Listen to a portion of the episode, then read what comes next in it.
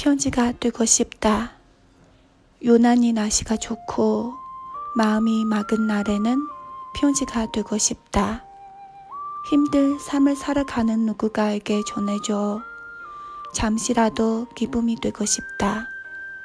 꼭 그림 하나 그리고生명의 이야기를 시로 보내야지. 힘찬 기운과 희망의 이야기도 나누며 좋을 거야. 사랑하는 마음 따뜻한 이야기도 가득 실어야지. 우체통도 좋지만 그 집 마루나 현관에 떨어져다가 그를 만나면 바로 미술을 볼 수 있는 한 통의 편지가 되고 싶다.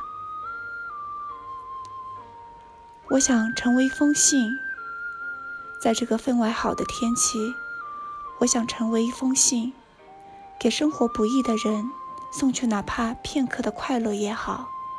画一朵花，写上生命的故事，分享那充满力量与希望的故事，写满那令人暖心的故事。虽然可以投进邮筒，但我还是放在他家的地板或者玄关上。我想成为令他见到后会心一笑的一封信。